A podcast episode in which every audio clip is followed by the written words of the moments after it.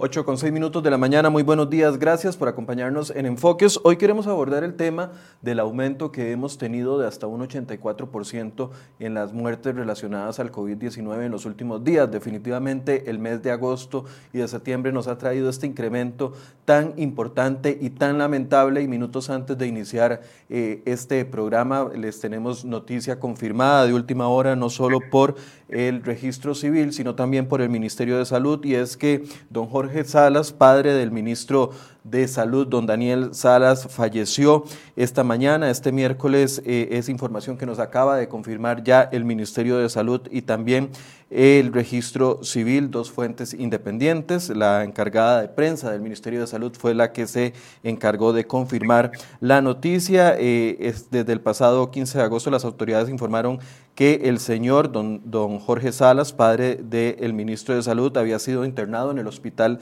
México por una afectación en su salud, una afectación coronaria, y el pasado 25 de agosto, 10 días después de estar internado, se informó que el señor había contraído el COVID-19, por lo cual el ministro tuvo que hacer una cuarentena y además para pasar tiempo con su padre. De acuerdo con los datos del registro civil, don Jorge falleció este miércoles 16 de septiembre a sus 68 años. El Ministerio de Salud confirmó también el fallecimiento y dijo que por tratarse de un tema personal no ahondaría más en detalles. Por supuesto que eh, desde acá, desde cereoy.com, le enviamos nuestras condolencias no solo a don Daniel Salas, quien ha estado en la primera línea de batalla en este tema tan importante del COVID-19, sino también a su familia, a, sus, a todas sus familiares que están pasando por este duro momento.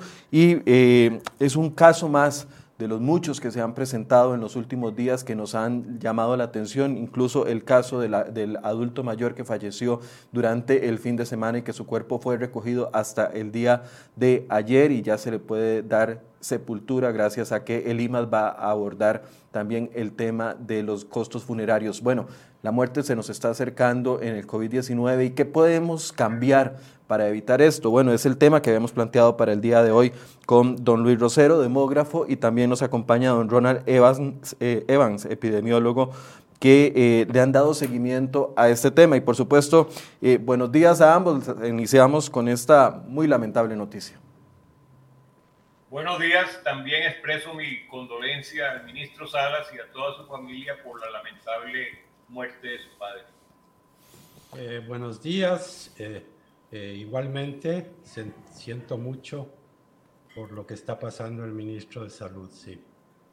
Eh, eh, es, es, un lamentable ejemplo de la situación que hemos estado viviendo. Yo, yo Tal vez al principio critiqué el tema de que el Ministerio de Salud al, al, inicio nos daba mayor cantidad de datos de las personas y la cifra de muertes estaba un poco humanizada, al menos sabíamos que se trataba de un hombre o una mujer que tenía condiciones, eh, algunas de riesgo, etcétera, etcétera, y conocíamos un poco más de los pacientes. Después el Ministerio de Salud tomó la decisión de eh, dar solo las cifras sin mayor detalles y con el propósito, según el Ministerio de Salud, de que no fuera un número más pero lamentablemente eh, la cifra de muertos se ha convertido en un número más. Ya estamos acostumbrados ayer 12 eh, fallecimientos, otros días 24, 20. Eh, el, tema de los fallecimientos nos ha llegado tarde en, en el abordaje de la pandemia, pero nos ha llegado finalmente. No sé si gusta empezar, don Ronald Evans. Sí, en efecto es lamentable cuando ya las muertes se dejan de personalizarse y se convierten en una información estadística. Y eso tiene que ser así, porque cuando aumentan, cuando se incrementan, como ha pasado aquí en Costa Rica últimamente, ya es imposible hablar de, del sexo o de la edad o de las condiciones y pasan a ser, lamentablemente, repito, pasan a ser números. Y esa es la realidad que estamos teniendo en este momento. Don Ronald, usted, vamos a empezar con usted. Eh, en las últimas horas habíamos conocido eh, un estudio que usted había hecho sobre la prevalencia del virus en Costa Rica y una comparación de datos con otros países. ¿Podría explicarnos qué, es la prevalencia del virus en el país y qué eh, son los resultados que arrojó esa recopilación de información que usted hizo? Bueno, simplemente la prevalencia es la suma de todos los casos acumulados más los nuevos, las que se están presentando.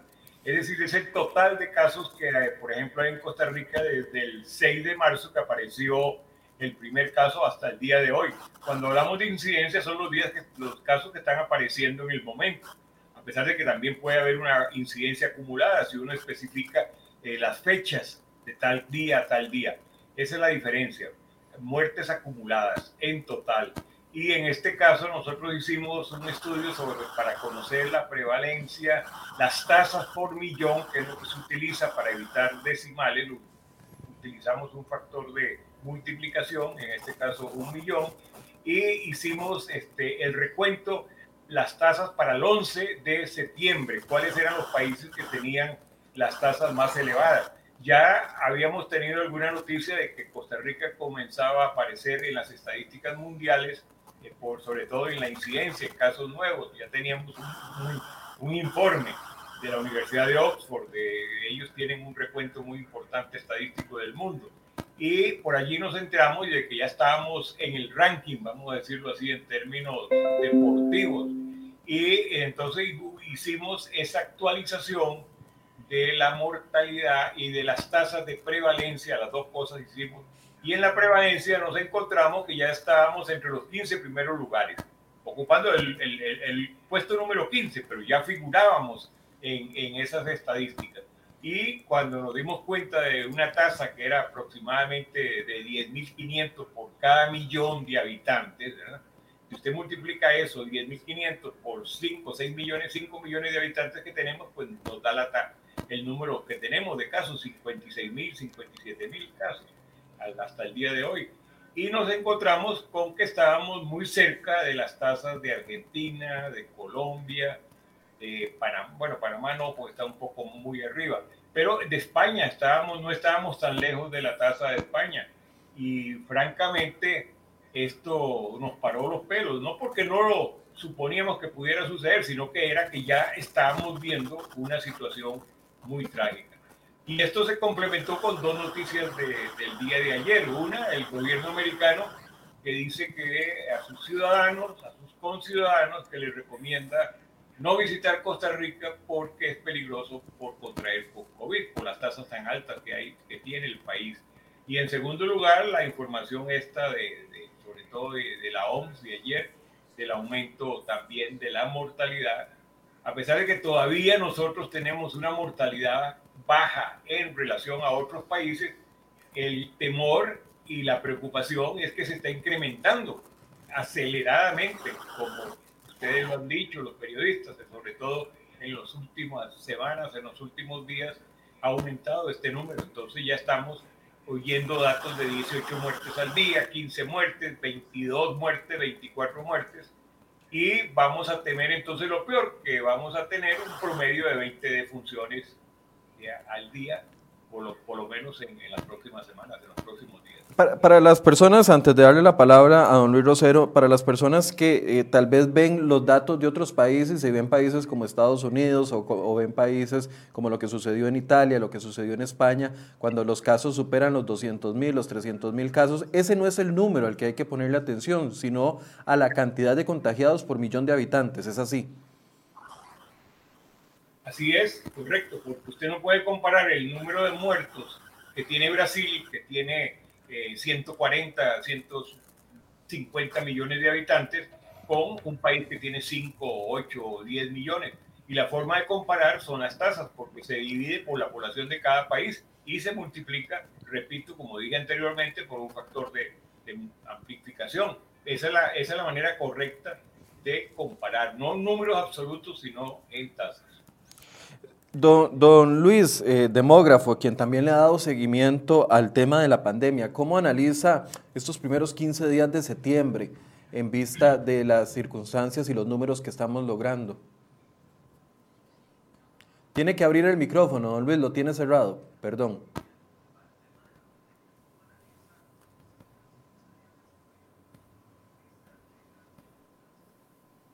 Vamos a ver.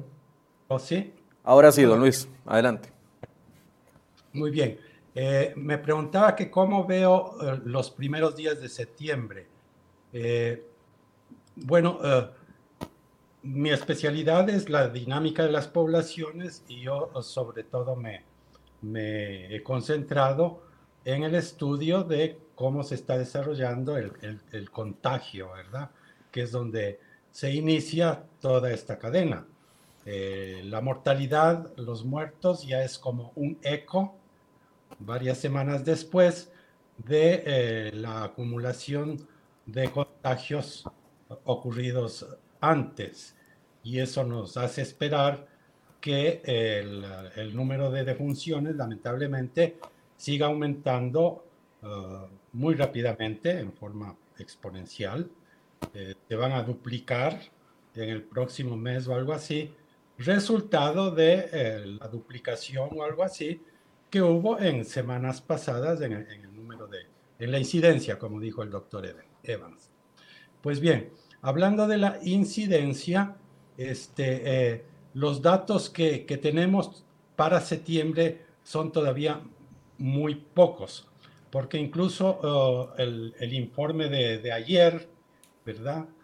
15 de septiembre, en realidad se refiere a contagios que ocurrieron como seis días antes. Entonces tenemos información quizás para los primeros ocho o nueve días de septiembre, eh, con el agregado de que estos últimos tres días del informe de casos incidentes, casos nuevos, eh, hay que tomarlo eh, con un grano de sal, porque e-, ese número tan bajo que observamos, que, que nos informaron las autoridades, probablemente no es real, ¿verdad? Eh, probablemente es más bien resultado de que se hicieron menos tests o se demoraron en hacer los reportes a consecuencia del, largo periodo de este fin de semana. Entonces todavía no, tenemos claro.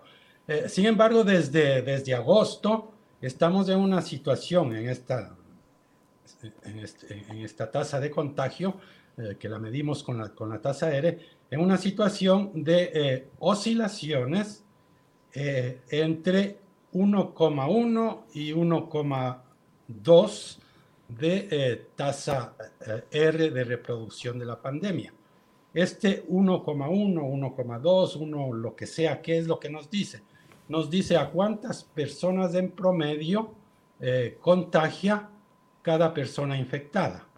Si fuese exactamente 1,0, es que cada infectado contagia a otra persona.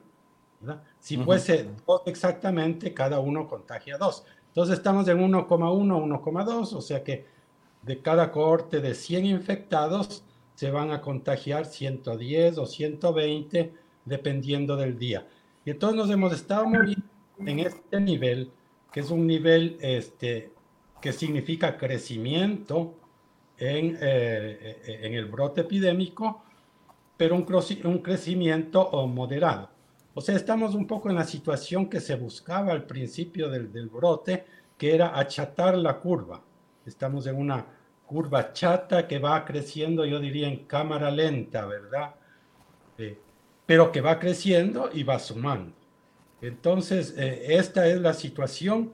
Todavía no se avisora eh, que hayamos llegado al pico y que empiece a disminuir el, el número de casos eso se logrará o eso se verá cuando alcancemos una tasa de reproducción de 1 y pasemos por debajo de 1, ¿verdad? Es decir, que empiecen a, reproducirse cada vez más, cada vez menos las cohortes de casos. Entonces, en materia de, de tasa de contagio, estamos en una situación estable, no muy buena porque tenemos cierto crecimiento, y eh, lo que me preocupa es que en septiembre se abrió el, muchas de las restricciones, está aumentando la movilidad de la población y la cantidad de contactos entre individuos, como nos informa esos índices que calcula Google,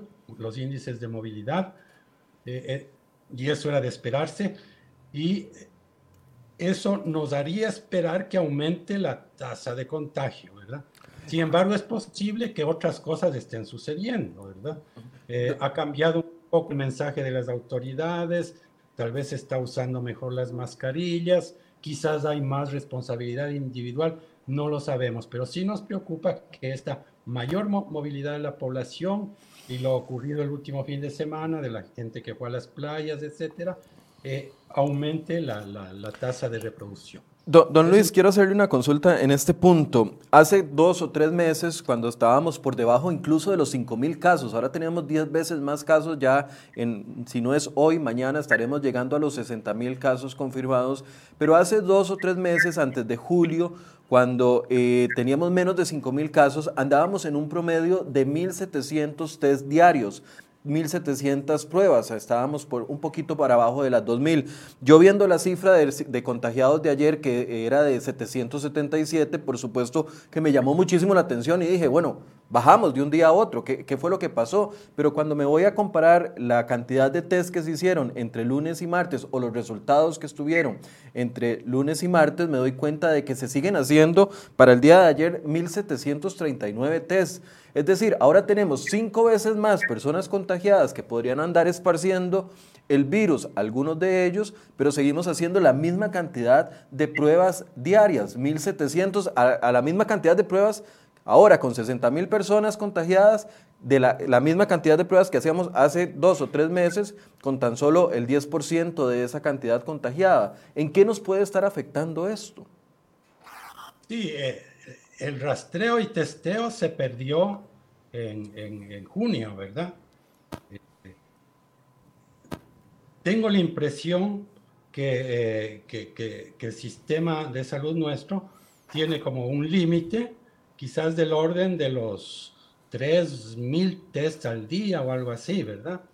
Y mm, con ese límite es imposible hacer todos los rastreos y testeos que se necesitaría para contener por, ese, por esa vía la, la, epidemia, ¿verdad? Si nosotros estamos teniendo más de mil casos al día, eh, lo que dice la teoría es que deberíamos hacer como, como eh, rastreo a 20 personas o algo así, 20, 30 personas por cada caso, ¿verdad? O sea, deberíamos estar haciendo 20 mil o 30 mil tests al día, simplemente no tenemos esa capacidad. Entonces, por ahí estamos eh, perdidos, ¿verdad? Ya no está haciendo prácticamente nada Imagino que cuando hay brotes muy específicos, digamos, de una empresa piñera o algo así, se va y se hace el rastreo y testeo, pero en general eh, eso ya lo perdimos eh, ya no estamos haciendo contención, sino solamente estamos eh, tratando de atenuar lo que está ocurriendo. Entonces la baja cantidad de test nos puede estar jugando en contra en la lucha contra la pandemia. Oh, definitivamente, sí. Esto, oh, e, e, e, este fue el gran problema y por eso es que perdimos todo el control y la buena situación que teníamos, ¿verdad? Y para mí, la raíz de esto está en que no logramos nosotros desarrollar un ah, test doméstico de bajo costo, como lo hizo Uruguay y lo hizo Cuba, ¿verdad? Ellos siguen haciendo 100, 200 tests por cada contagiado porque tienen eh, eh, test muy baratos que son producidos domésticamente. Eh, claro, esta es una opinión muy personal. Claro. La, misma pregunta para don Ronald Evans, en el contexto de la prevalencia del virus o del aumento que hemos tenido en la prevalencia del virus, ¿puede deberse a la cantidad tan baja de test que estamos haciendo en este momento y que muchas personas andan esparciendo el virus, no solo con aquel problema de los asintomáticos, sino incluso personas que pueden tener síntomas y no están eh, identificadas. Yo coincido totalmente con don Luis, que ahí, ahí está precisamente la gran falla de la lucha contra el COVID en, en Costa Rica, el bajo número de pruebas. Y él mencionó Uruguay, ¿cómo es posible que Uruguay prácticamente desde el principio su universidad y algunos institutos científicos estuvieron en capacidad de hacer pruebas moleculares. El más del 50% de las pruebas que se realizan en Uruguay son hechas en Uruguay y desde el principio tenían eh, dinero, tenían recursos para comprar el resto porque sabía lo que se les venía encima. Yo nunca he podido entender, ni comprender, ni saber por qué en nuestro país no hicimos ese tipo de preparación. se hizo muy bien en los hospitales, dotando los hospitales, aumentando el número de camas, etcétera. Ahí sí fuimos muy previsores. Pero en el caso de las pruebas parece ser que no. Inclusive no nos dan datos cuándo, cuál es la cantidad real de que dispone el país por día. doctor Luis hizo un cálculo, unas 3.000 pruebas máximo. Bueno, eso es totalmente insuficiente. El hecho de que, de que nuestras pruebas, el, el 60 o el 50 o el 70% sean positivos, es un hecho sumamente negativo. No estamos pidiendo que Costa Rica sea como Nueva Zelanda, que hace 200 pruebas para, para detectar un solo caso. No estamos en esas condiciones jamás, pero por lo menos deberíamos de tener un número adecuado, como al principio lo teníamos. Al principio lo teníamos porque había muy pocos casos, no hay duda. Entonces había que hacer muy pocos testeos. Pero ahora, por ejemplo, estamos nosotros nada más detectando los casos que son aparentes, los casos que son notorios, ¿verdad? Los contactos, etcétera, los sitios donde hay muchos casos, ahí el que busca encuentra y ahí vamos a encontrar entonces el enfermo. Pero en el resto de la población no sabemos. Entonces ahí se perdió el rastro y se ha perdido entonces el control de la pandemia, porque estamos rezagados, estamos, en, estamos detrás del virus, cuando deberíamos estar delante. Y, el hecho de la prevalencia tiene un impacto directo sobre los sistemas de salud, tiene un impacto directo sobre la cantidad de hospitalizados, porque entre más gente contagiada, más posibilidades de personas eh, eh, ingresan a los hospitales y más posibilidades de personas ingresan a las unidades de cuidados intensivos. Ese es el gran problema de una prevalencia tan alta. Ese es el problema que tenemos grave, es decir, esa es la amenaza que hay de que de seguir subiendo, aunque sea de manera pausada, no abrupta, a la larga el número de hospitalizados va a llegar un momento en que no va a haber capacidad de atención de los pacientes, en la, sobre todo en las unidades de cuidados intensivos. Como el mismo Luis lo dijo, un símil muy interesante es el eco. El, las muertes y los hospitalizados es el, el eco de la prevalencia elevada que tenemos.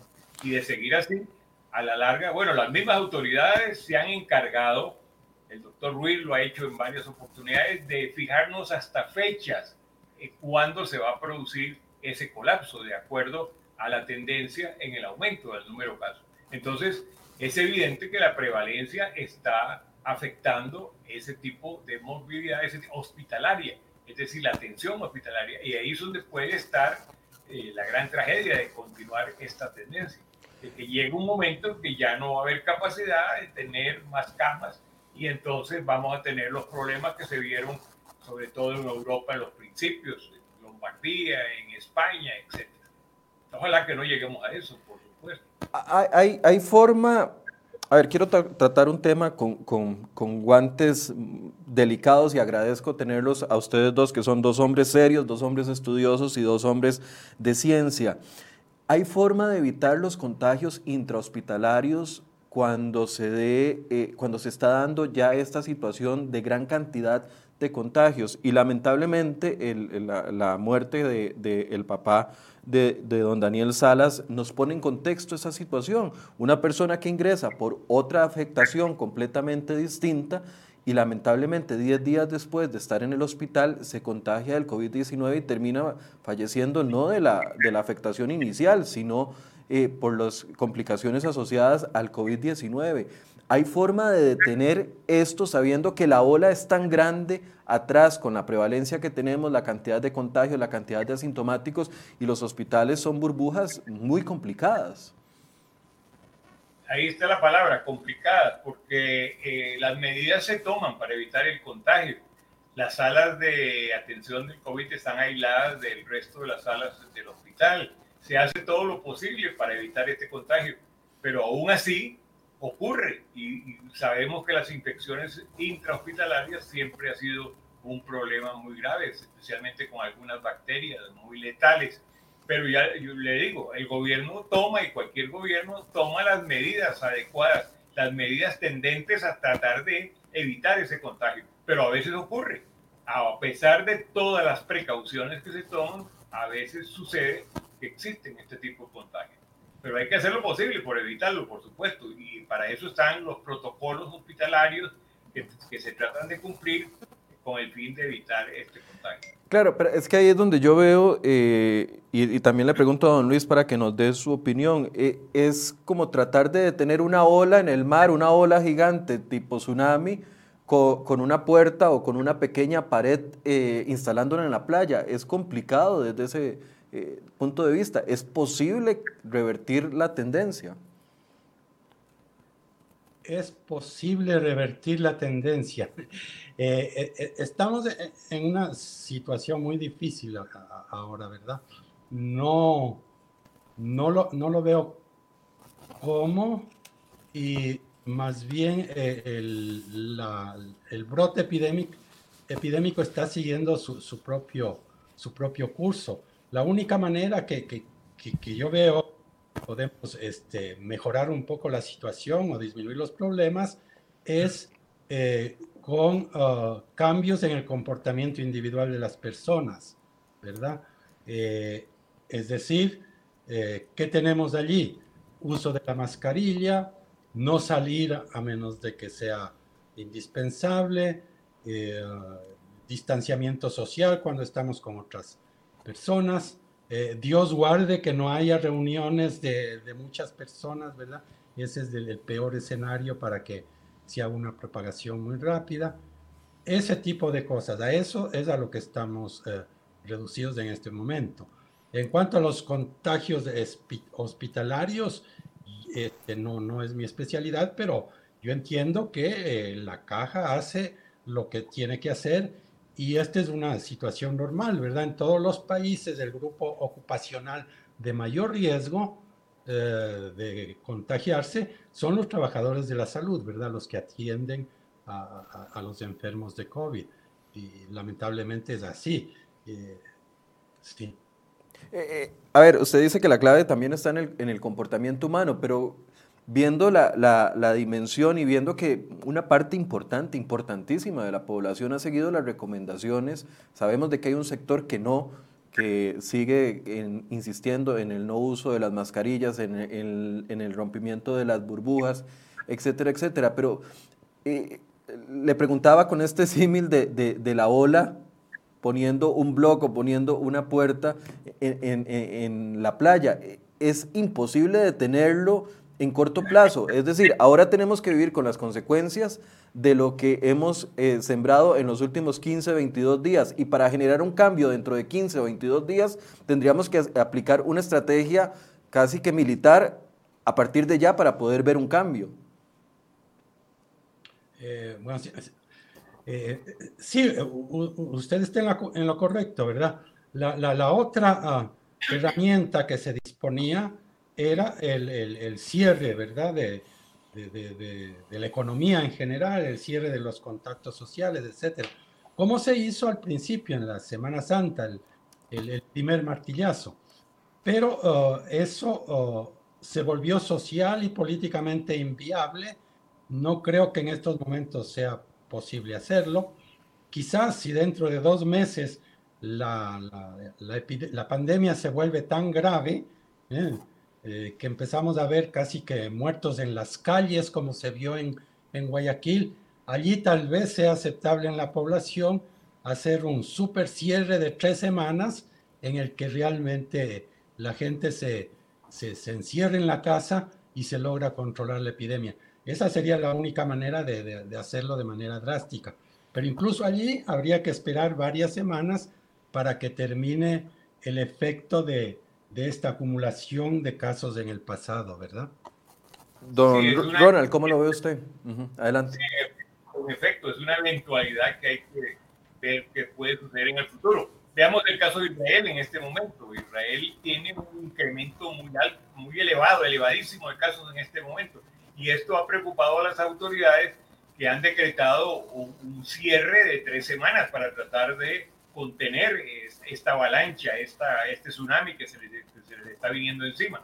Esto podría ocurrir en Costa Rica. Sabemos que en este momento no es posible por todo lo acontecido, es decir, ya esto estaba establecido, el, levantar algunas medidas en esta época, la economía está sumamente afectada, la población también está ya cansada, desesperada, y bueno, vamos a ver qué es lo que ocurre con la evolución de la, de la pandemia, es decir, si esto se nos escapa de las manos, el gobierno no le quedará otra alternativa de que volver a tomar medidas sumamente drásticas para contener eh, eh, esos picos que, nos amenazan.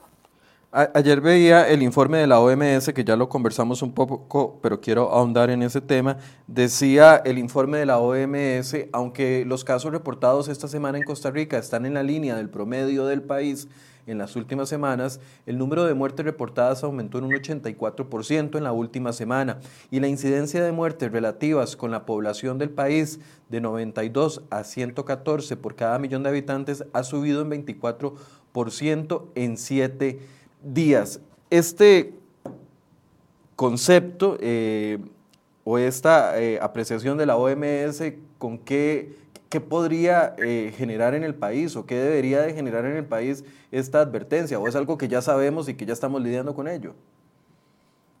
Sí, bueno, eso, coincide con las estimaciones que se habían hecho los, los diferentes organismos internacionales y también en, en Costa Rica. Las estimaciones se hablan del aumento, el incremento de muertes y ya, por ejemplo, la misma Oficina Panamericana de la Salud, el Instituto de Métricas de la Universidad de Washington, hablaba de que a principios de octubre el promedio rondaría las 20 defunciones diarias y que esto aumentaría en el mes de octubre y en el mes de noviembre. Esas son las expectativas que hay, precisamente como consecuencia del número elevado de esa prevalencia que está empujando en los hospitales y a la vez se sabe que la letalidad del virus es muy alta, es muy elevada. Y hasta se sabe que el porcentaje más o menos aproximado de funciones que puede haber con las personas que entran a las unidades de cuidados intensivos. Es decir, que aún en las mejores condiciones de atención del mundo, como ha sucedido en los países desarrollados, uno se pregunta cómo es posible tantos muertos en un sistema de seguridad social como el de Inglaterra, o por ejemplo como el de España, el de Francia. Uno es, con una atención hospitalaria óptima y sin embargo la letalidad ha sido elevadísima. Sabemos que la letalidad, eh, hay un factor ahí que, es el numerador, que es el número de casos. El número de casos es mucho mayor del que se, el que se dice, que el que se oficializa, porque hay casos asintomáticos, hay casos benignos, leves, que no llegan nunca a ser diagnosticados. Pero por ejemplo, cuando vemos cifras de una letalidad de 10 o de 12% en Italia, uno queda espantado y dice, bueno, y los de Italia, esa, esa seguridad social italiana, y sobre todo en la zona más rica de Italia, que es la zona del norte, la Lombardía, donde están las grandes ciudades, Milán, etcétera. Y bueno, sucedió, las cifras dicen que la letalidad llegó a un 12%. Entonces nosotros pues tenemos que suponer que, que Costa Rica a pesar de que nuestro buen sistema de atención de salud, el sistema unitario, universal que tenemos es bastante bueno, sin embargo van a, seguir aumentando los muertos. Eso, eso, eso es inevitable. ¿Hasta que Hasta que cese la pandemia, hasta que cese el brote, la prevalencia, el empuje de la incidencia de casos diarios. En el momento en que comiencen a disminuir, bueno, a la larga, 15 días después, un mes después, nosotros vamos a notar ese decrecimiento de la mortalidad. Don Luis. Eh, sí, este, eh, nosotros aquí en el, centro de población de la Universidad de Costa Rica eh, calculamos una tasa de mortalidad por COVID en la población, ¿verdad? No la tasa de letalidad, sino la tasa de mortalidad en la población, corregida por, por la cantidad de adultos mayores, por la proporción de adultos mayores porque donde hay más adultos mayores es de esperarse que haya más mortalidad, como en el caso de Italia y España. Pues bien, esa tasa corregida de Costa Rica todavía es baja. Nosotros la comparamos en el contexto iberoamericano y ahorita estamos en el quinto lugar eh, mejor, ¿verdad? Más abajo que nosotros, solamente los, bueno, los de siempre, Cuba, Uruguay, eh, Paraguay, ¿verdad? Puerto Rico. Eh, pero estamos aumentando, ¿verdad? Progresivamente, ganando puestos, ganando puestos. Eh, peor que nosotros, ligeramente, solamente está, en el, está El Salvador, pero ya estamos cerca de alcanzar a El Salvador y sobrepasar. Bueno, ¿qué nos espera de acuerdo a esa tasa y comparándola con otros países? Nuestra tasa es un décimo de la que se observa, por ejemplo, en el Perú que es el que tiene la peor situación de Iberoamérica. Si llegáramos a las cifras del Perú, y podemos llegar a eso, entonces alcanzaremos a un acumulado de 5.000 muertos en lugar de los 500 que tenemos ahora. ¿En qué plazo? Eh, si, llegáramos a la situación de Perú, no lo sé, puede ser en unos dos, tres meses. Esperamos que, espero que no lleguemos a esa situación, ¿verdad? Lo del Perú fue, fue trágico. Eh, si se diera la situación de España, ¿verdad? Que al principio nos pareció tan terrible, pero ya con el tiempo se ve que no, que no lo fue tanto. Eh, España, esta tasa acumulada de mortalidad es como tres veces la que tenemos ahora en Costa Rica. Entonces, si llegamos al nivel de España, vamos a llegar a los, al acumulado de 1.500 de, de funciones en lugar de las 500 que tenemos ahora. Eso es muy probable que nos ocurra en un plazo de un par de meses, ¿verdad? Entonces nos estamos moviendo en esos niveles. A pesar de, del aumento que, hemos visto en las muertes, ¿eh? todavía estamos en el acumulado en una situación uh, uh, buena comparativamente, ¿verdad? Pero esto se va, a ir agravando cada vez más y, y, vamos a, a ser un país promedio en estos términos dentro de un par de meses. ¿Qué, hicimos mal, además de, eh, y siendo aquí crítica constructiva, qué hicimos mal para llegar a este punto? Porque eh, estábamos muy bien, o rajábamos de estar muy bien, como se dice popularmente, pero ¿qué hicimos mal aparte de la baja cantidad de pruebas y la incorporación tardía del uso de la mascarilla? Permítame, este, antes de pasar a ese punto importantísimo, decir que, bueno, con respecto a la mortalidad, tal vez haya luces de esperanza, más de una luz de esperanza, porque viendo la historia de la evolución de la pandemia, vemos como en un momento dado, algunos sitios que han sido asolados por el virus, realmente eh, escenas espantosas como las que ya vimos por la televisión, la prensa en Guayaquil, en la ciudad de Manaus, en plena selva amazónica, los entierros masivos, aún mismo en Nueva York, recordamos e-, esas escenas de, los botes atravesando el, Hudson, llevando los, centenares de, cadáveres para enterrarlos en una isla cercana, porque ya no podían los cementerios. Pero sin embargo, de repente cesó, eh, eso es algo que todavía no, no, tiene mucha explicación, cesó eh, esa terrible situación de, de Ecuador, de Brasil, de la misma Nueva York, y comenzaron a, comenzó a descender las tasas. ¿no? Pareciera que hay otros factores que las matemáticas o la estadística no pueden prever y que eh, resulta pues que los brotes de un momento a otro comienzan a bajar de intensidad.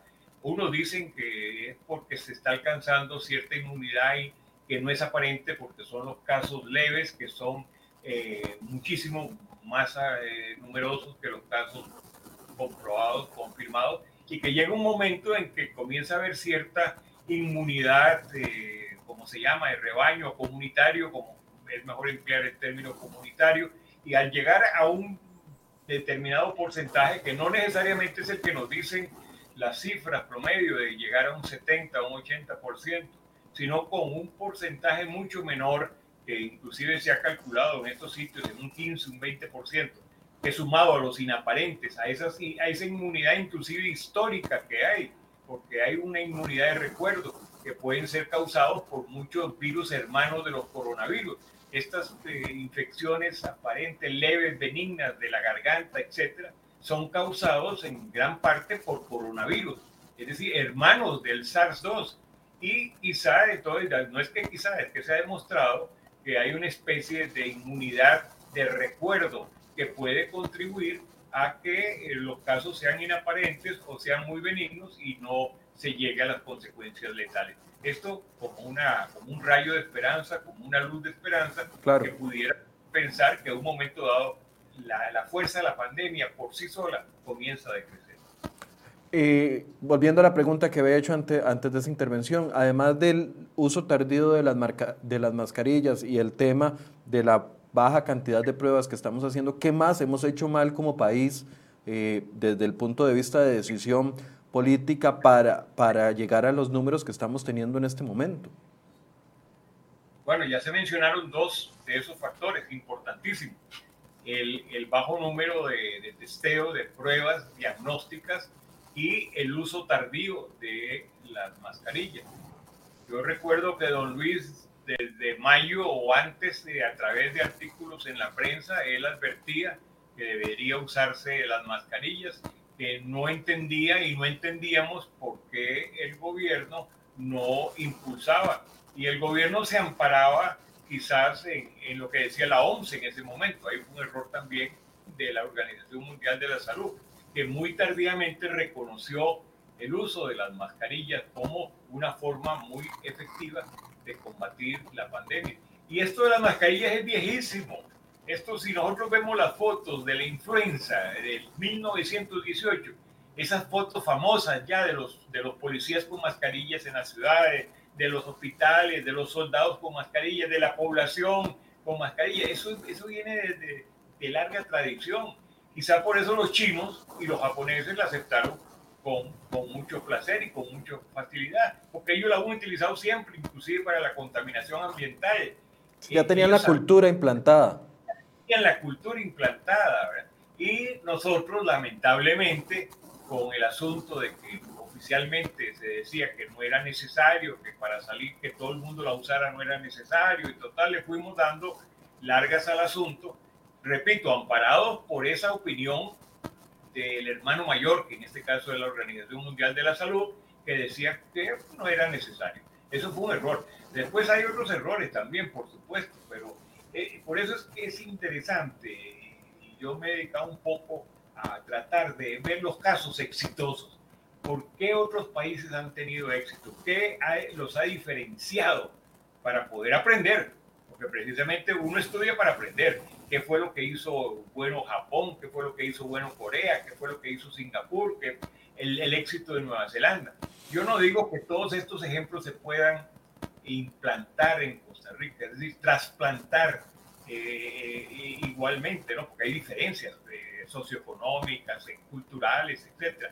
Pero hay que aprender. Y el caso de Uruguay me llama mucho la atención porque hasta mayo Costa Rica estaba con Uruguay siendo halagada y, recibíamos pues las felicitaciones del mundo entero por la baja morbilidad y la baja mortalidad. Y de repente nos separamos. Uruguay continuó bien las cosas y nosotros entramos en esta debacle.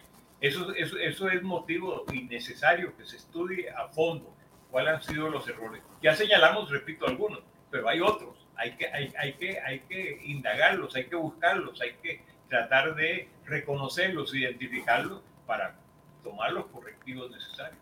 Eh, don Luis, ¿qué opina usted? Bueno, yo, yo con mi majadería de, de las mascarillas, creo que en épocas recientes, en semanas recientes, en agosto, eh, un problema, y esto es una hipótesis que no, no tengo números para demostrarlas, pero como, como hipótesis creo que un problema fueron las, las benditas caretas las caretas de plástico, ¿verdad? Que me parece, de acuerdo a las fotos que yo veía en los periódicos, los videos en la tele, etcétera, se difundieron muchísimo y la gente eh, las usó caretas en lugar de mascarillas. Y las autoridades no solo no disuadieron eso, sino incluso en un sitio web del Ministerio de Salud eh, se se ponía como sinónimo, como sustitutos entre sí la careta o la mascarilla. Y esto ocurrió durante todo el mes de julio y agosto. Recién ahora es que eh, los mensajes están corrigiendo esta situación para que la gente no use la careta como si fuera la mascarilla, porque la, la efectividad de la careta es muchísimo menor que la de, de, la mascarilla, si es, que, si es que hay alguna efectividad incluso, ¿verdad? Porque de lo que se trata es de, de, un virus que se contagia en buena parte por aerosoles, eh, que son gotitas microscópicas que quedan flotando en el aire. Entonces, en el caso de las caretas, como está abierto hacia abajo y a los lados, la exhalación de, esas gotitas contagiosas eh, queda en el aire, no se contiene como es en el caso de las mascarillas. Entonces, me parece que ese fue un, un, uh, un error eh, importante, pero claro, esto es, esto es una hipótesis, ¿verdad? Creo que ahora que se está dejando de usar, me parece, las caretas y se está usando realmente la mascarilla, quizás podemos eh, ver un, un, una, una baja adicional en la tasa R de contacto. Vamos a verlo. Pero habría que esperarse eh, algunos días para ver resultados. Sí, señor. Ok. Eh, el tema de la segunda ola, vemos que hay mucha preocupación con la llegada del otoño y el invierno en el hemisferio norte, principalmente los países europeos están muy preocupados. Veíamos el tema de Israel que está retomando los cierres completos o el primer país que toma retoma los cierres completos después de la primera ola. El comportamiento de la segunda ola acá en el país podría ser igual, podría eh, estar relacionado al invierno como nos ha golpeado esta otra ola o no necesariamente. Bueno, yo creo que en Costa Rica no sería el caso de, los inviernos de otras regiones, de otras zonas, por ejemplo las de Europa. Aquí el invierno nada más. Entonces, no creo de que vaya a afectar el clima, la fuerza. Eh, en cambio, en esos países donde baja mucho la temperatura, sí es posible, porque eso históricamente ha habido un repunte desde las enfermedades respiratorias, ha habido un repunte, ha habido mayor número de mortalidad por influenza, por neumonías, etc. Eh, por eso es que en Europa esperan con temor ese, ese auge, esa segunda ola. Acuerde, hay que ver la historia de las pandemias, de las epidemias también. La influenza española nos deja mucho, mucha enseñanza. La influenza española cursó con tres grandes olas y la peor fue la segunda. La segunda fue la que mató más gente. Entonces, y la tercera ya fue muy leve y después desapareció, afortunadamente. probablemente, no, no sabemos si va a actuar igual porque este es otro virus, ¿verdad? Pero probablemente hay uno de los escenarios que son dos o tres olas grandes. Hay otro escenario que son pequeños picos, unos dos o tres años con picos y llanuras, picos y llanuras sin llegar a, a, a tomar eh, alturas vertiginosas, enormes, sino que van a ser eh, picos, llanuras, picos y llanuras por un tiempo largo. Ese es uno de los, de los escenarios. Otro escenario, bueno, también sería que fue un pico enorme, el pico máximo y después desaparecer, pero eso está por verse, esto es un virus nuevo, estamos luchando por vez primera con él y todavía hay muchas incógnitas que nos dejan. Es cuestión de tiempo para poder saber qué es lo que va a pasar. En todo caso, bueno, también tenemos que tomar en cuenta lo que puede suceder el año entrante con la aparición de las vacunas.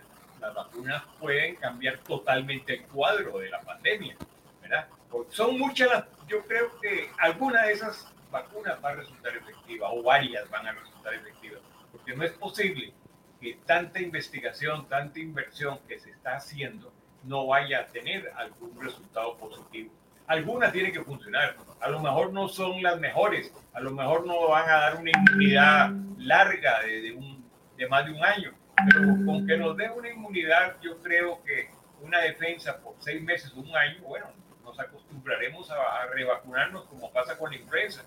Todos los años nosotros nos vacunamos para la influenza y no pasa nada. Estamos protegidos por lo menos por unos meses por delante. ahora, perdón que lo interrumpa. Adelante, termina la idea para hacerle una pregunta, por favor. No, no, eso, de que también que tomar en cuenta que las vacunas van a modificar el curso de la pandemia, evidentemente, no, hay ninguna duda al respecto. ¿Cuándo va a ser? Eso es, eso es diferente. ¿Va a ser en el primer semestre del año entrante o va a durar más tiempo? ¿Vamos a tener que esperar más tiempo? Eso está por verse. Pero de que llega, llega. Y, y, yo no creo que pase más de un semestre del año entrante en que tengamos la varias, más de una vacuna las vamos a tener a disposición. Sí, er, es con respecto a la segunda ola, porque me llamó la atención lo que usted dijo de la gripe española de los años 20 de hace un siglo, eh, de que la segunda ola fue la más, eh, la más fuerte, la más mortífera. La distancia ahorita entre la primera y la segunda ola, basada en, la experiencia de los otros países, ya está determinada. ¿Cuánto es el descanso entre la primera y la segunda ola, uno, dos, tres meses, o todavía no podemos determinarlo porque no sabemos eh, eh, cómo se está comportando esta, segunda ola, si es que ya están en, los países que van adelantados en esto. Bueno, todavía no podemos decir el tiempo exacto. Fíjese bien que inclusive este, nosotros hemos hablado de una segunda ola, pero en Costa Rica muchos opinan y tienen quizás razón de que no, no fue una segunda ola. Nosotros no, vivimos, esta es la primera ola, pero con un rebrote fuerte. Pero no es una segunda ola diferente a la primera. La segunda ola sería, por ejemplo, ahora en Europa, en diciembre, con el frío, que venga un, un, repunte elevado en los, en los países que ya la sufrieron por, por vez primera. Es decir, eso, eso sería cuestión de, nueve meses o, o, inclusive hasta un año de diferencia, seis, ocho, diez meses de diferencia entre una y otra ola. Pero eh, también lo que tenemos que tomar en cuenta son esos rebrotes. Lo que estamos viendo en Costa Rica muy posiblemente es la misma primera ola que eh, nos atacó muy levemente al principio este, no, no hubo mucha fuerza en, en, el virus, no se extendió y ahora sí lo, sí lo estamos teniendo. Ahora realmente estamos teniendo toda la fuerza de esa primera ola. Don Luis, eh, con respecto a la segunda ola, ¿usted tiene alguna opinión? Eh, sí, em, eh, nosotros en, los trópicos, y nosotros hemos estudiado los números en Costa Rica, en los trópicos no tenemos una estacionalidad importante de eh, enfermedades y de mortalidad por enfermedades respiratorias. Eh, hay un pequeño pico en enero del orden del 10% de aumento en la mortalidad por influenza y similares, ¿verdad? Y eso probablemente se debe más a casos eh, importados, ¿verdad? Importados por turistas, etcétera, de lugares donde sí hay una, una alta estacionalidad en, el invierno del hemisferio norte. Y también puede ser que haya cierto efecto de la menor exposición a la luz solar, ¿verdad? Los días son más cortos, está este, esta hipótesis del efecto de la vitamina D, etcétera, etcétera. Entonces hay un pequeño efecto en, Costa Rica, una pequeña estacionalidad, pero no creo que eso este, realmente produzca una, una segunda ola. Eh, sí sería preocupante si estuviéramos con unas grandes corrientes de, de, turismo desde Estados Unidos y de Europa, en las que probablemente vendrían los infectados de la segunda ola a contagiarnos. Pero como probablemente no vamos a tener todavía turismo en abundancia en, los meses que vienen.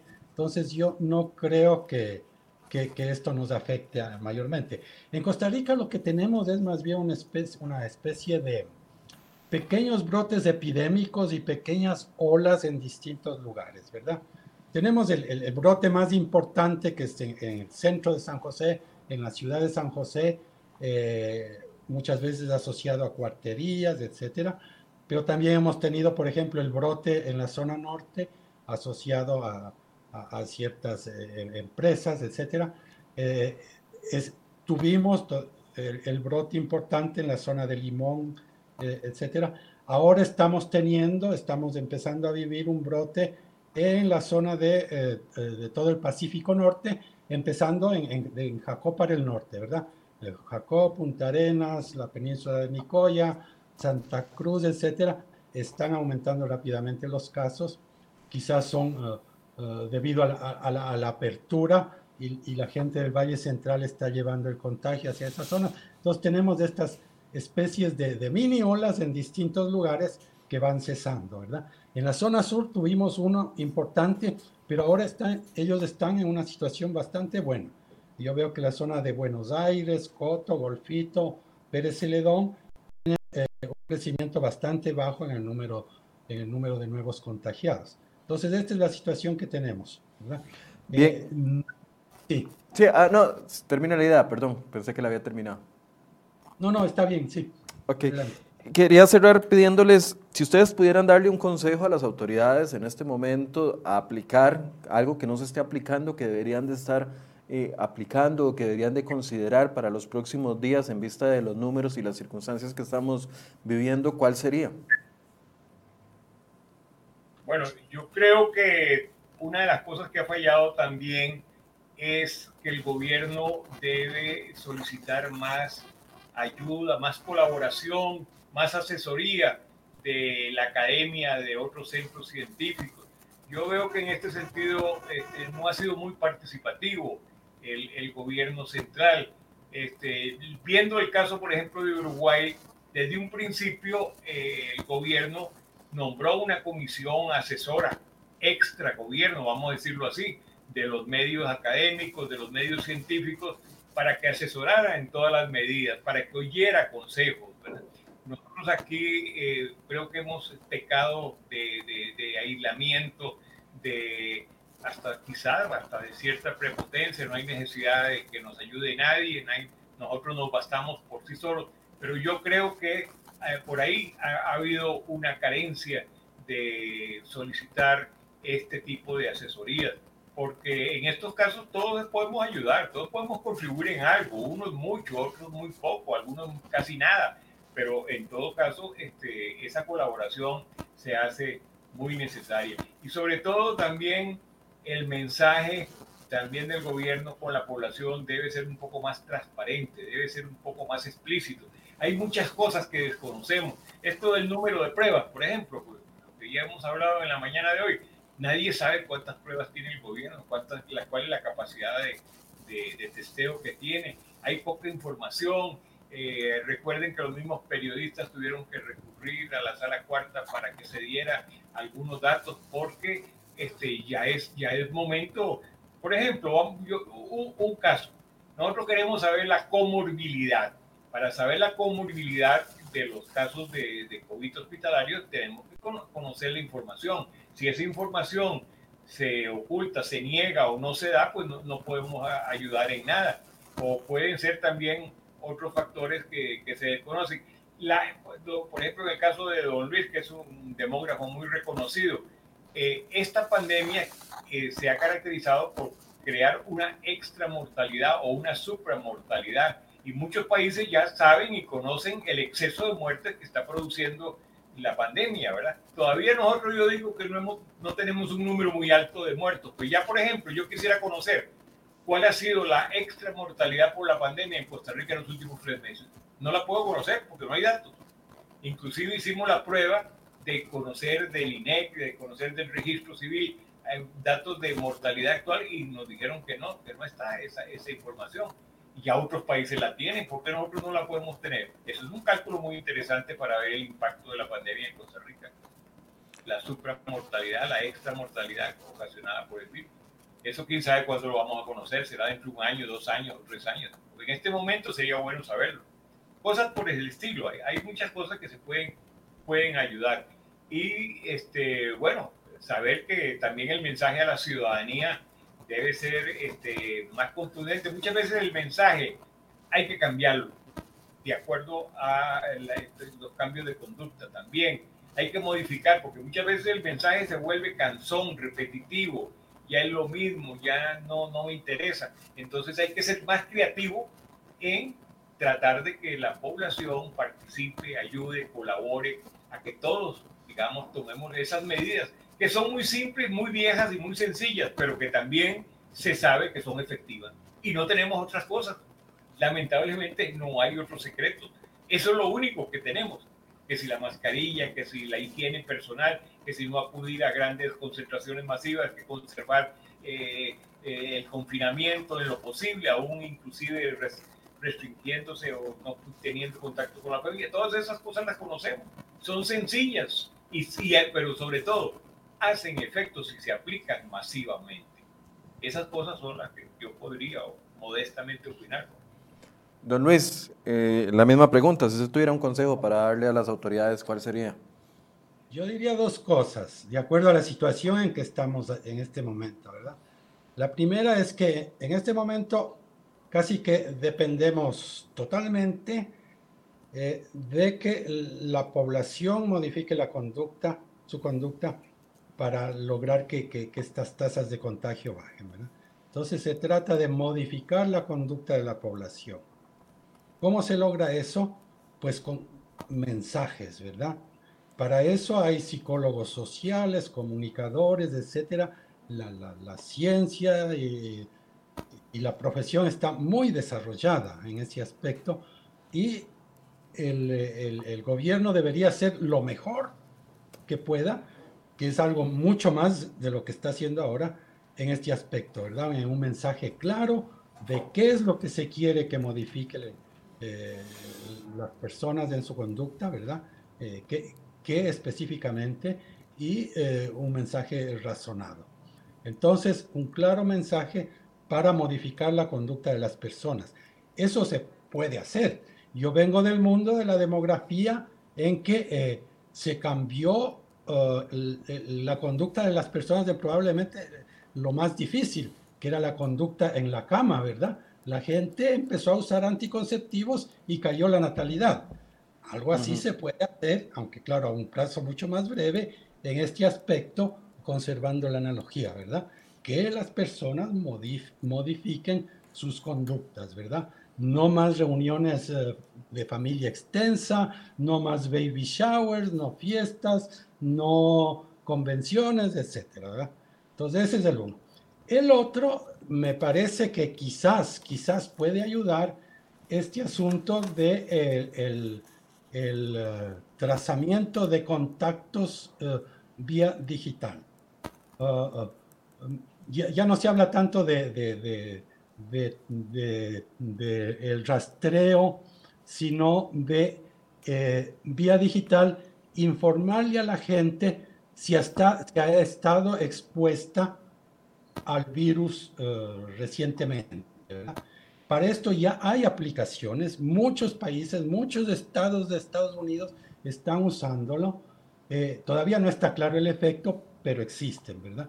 Eh, las aplicaciones las han desarrollado eh, Apple y Google para los dos sistemas operativos de, teléfonos celulares y eso, más la colaboración del gobierno que pone la información de quienes están infectados, ¿verdad? Pone básicamente el número de celular de las personas que están infectadas, conservando el anonimato permite que cuando alguien está cerca de una, de una persona, de un teléfono celular supuestamente de alguien infectado, entonces eso se reporte al que está en esa situación, ¿verdad? Entonces eso quizás permitiría bajar un poco la, la tasa de contagio. Pues le diría a, todos los voluntarios que bajen la aplicación a, su teléfono celular, le diría, mire, usted estuvo en contacto de, de, de una persona infectada. Entonces, quien recibe ese mensaje eh, se va a hacer un test, se va a poner en cuarentena, etcétera, etcétera. Entonces, por ahí creo que, que se podría lograr algo. Son las dos cosas importantes que veo en este momento. Bien, les agradezco mucho tanto a don Luis Rosero, demógrafo, como a don Ronald Evans, epidemiólogo, por acompañarnos esta mañana y ayudarnos a poner en perspectiva la eh, situación. Muchas gracias y buenos días. Buenos días. Buenos días. Hasta luego. Y también muchas gracias a ustedes por su compañía. Por supuesto que le vamos a dar seguimiento a los temas importantes del día de hoy, no solo este eh, lamentable fallecimiento que aparecerá en las estadísticas del de, eh, mediodía de hoy, el, padre de don Daniel Salas, quien el 15 de agosto ingresó a un hospital por una afección. Eh, no relacionada con el COVID-19. El 25 de agosto se confirma de que tenía o de que contrajo el COVID-19 y hoy 16 de septiembre eh, ha fallecido lamentablemente, una muerte eh, que también duele, igual que han dolido las más de 600 muertes que se han dado en el país relacionado a este tema. También a partir de las 9 de la mañana les traeremos, o bueno, ya empezamos a llevarle cobertura desde la Asamblea Legislativa con eh, el tema de discusión el día de hoy, que es la situación de la o el futuro de la defensora de los habitantes. Recordemos de que hay dos eh, informes, uno de una comisión especial que recomienda mantener a la defensora de los habitantes en su puesto y otro informe de minoría firmado, minoría, perdón, firmado por los diputados del PAC que recomiendan el despido, esto después de que la defensora ha eh, entrado fuertemente a la investigación del tema de la UPAT. Así que le vamos a llevar esta información en cualquier momento desde la Asamblea Legislativa. Muchas gracias por su compañía. Mañana a las 8, más de Enfoques. Buenos días.